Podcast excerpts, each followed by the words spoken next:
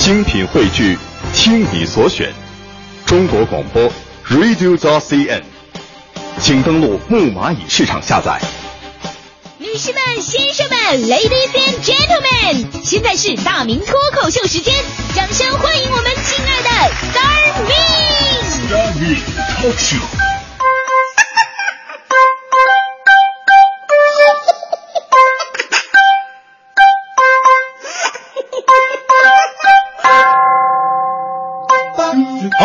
位来到今天的大明脱口秀，我是大明。今天的脱口秀，如果您能听进去的话，将会改变你的一生；如果每个人都能听进去，将会改变世界。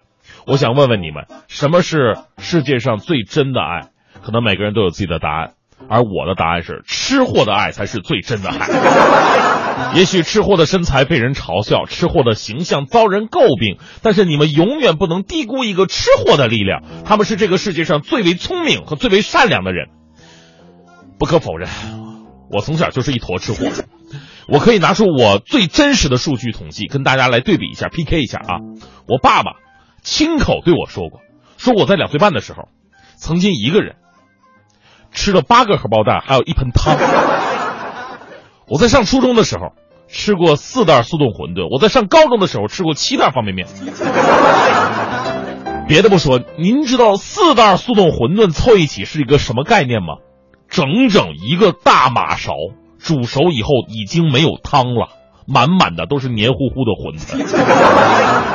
我当时吃的是头也不抬，眼也不睁啊，我爸爸都看呆了，没见过这样的。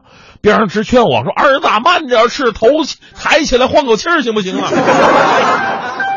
小时候啊，我也不知道为什么消化那么快，兄弟们都应该有这样的感觉啊。上学的时候，明明中午吃的就很饱了，上课的时候也是坐着不动的。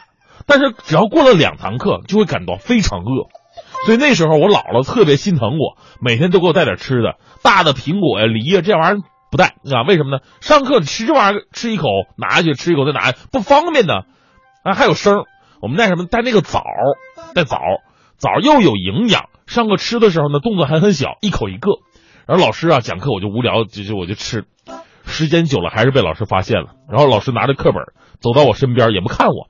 一边讲课，一边把手伸到我面前，我也没明白什么意思呀，我就把枣核吐在老师手里边了，然后就没有然后了。你们经常把吃货形容成猪，那你以为我们吃东西只长肉吗？我们长得还有无尽的智慧。我记得小的时候，我吃那西瓜，我妈拿出来一块啊，切成了大小不一的这三瓣我把最大的拿给我妈妈，自己拿了最小的，我妈特别欣慰啊。哎呀，孩子啊，学了孔融让梨之后就是不一样，懂事多了吗？其实他根本意识不到，拿小的我能先吃完，先吃完我就会把剩下那块中不溜的我也吃了，对吧？加起来比大的多多了。人类的发展已经证明了。人类智慧的进步原动力就是来自于对吃的追求。人类最开始有意识加工的工具，基本上都是为了吃。人类对于火的掌握，对于阶层的设立，对于社会的分工，也都是来源于吃。高尔基说，书是人类进步的阶梯。我说那是在吃饱的情况之下。从生存的角度来讲，吃才是人类进步的阶梯。没有吃也不会有爱情。你见过没请过客、吃过一顿饭的就能把到妹子的人吗？所以吃才是我们的原始动力。我们为什么要鄙视吃货呢？对不对？而回到我们最开始的观点，我为什么说吃货的爱才是真正的爱？就是因为对于吃货，最幸福的不是你拥有金山银山、豪宅豪车，而是两个人在一起慢慢的变胖。昨天我说了一条新闻呢，说北京一名男子在火锅店啊，用肥牛卷做成的鲜花向女友求婚成功了。这样一个创意啊，远远高于真正的鲜花，因为鲜花在我看来它根本就代表不了爱情。但是男人不怕女人变胖，女人不介意男人拮据，这不就是真正的爱情吗？其实无独有偶啊，这种用吃来求婚的案例还真的特别的多。除了这个肥牛卷鲜花。在成都的环球中心，二十八岁的汪先生带着一千零一根热狗向女朋友陈小姐求婚。据他介绍啊，三年前去泰国旅行的时候，在一家热狗店认识了陈小姐，双方互留了电话号码和 QQ。回国之后，两个人慢慢的从朋友变成恋人。当时不知情的陈小姐啊，在朋友带领之下来到现场，一看，嚯，满地的热狗啊，这撒了一地，他惊呆了，怎么这么多热狗啊？他以为城管刚走呢。哎呀，这时候啊，汪先生捧着鲜花和婚戒出现了，陈小姐这才反应过来，答应了男友的求婚。还有因为女朋友爱吃零食，把一大堆的零食摆成心形求婚成功的，还有给女朋友煲汤，用通红的胡萝卜雕刻成三个数字五二零，女朋友打开盖子一看，嚯，鲜红的五二零飘在汤上面，激动不已啊，求婚成功。当然，这个方式略有风险，因为你一定要掌握好这三个数字的具体的顺序，你万一不小心飘成二二五零就就完了完蛋了。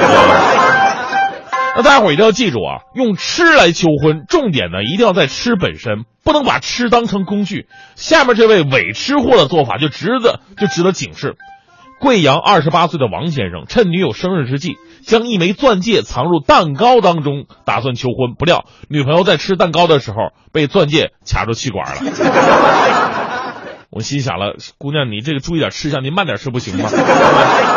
所幸送医及时，戒指被顺利取出了。事实证明，电视剧里的情节都是骗人的。所以要做就做一坨单纯的吃货，玩浪漫不尊重食物，只能害人害己。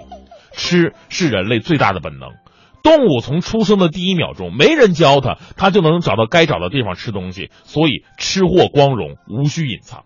最后送上我们吃货的至理名言：吃货的思路是什么？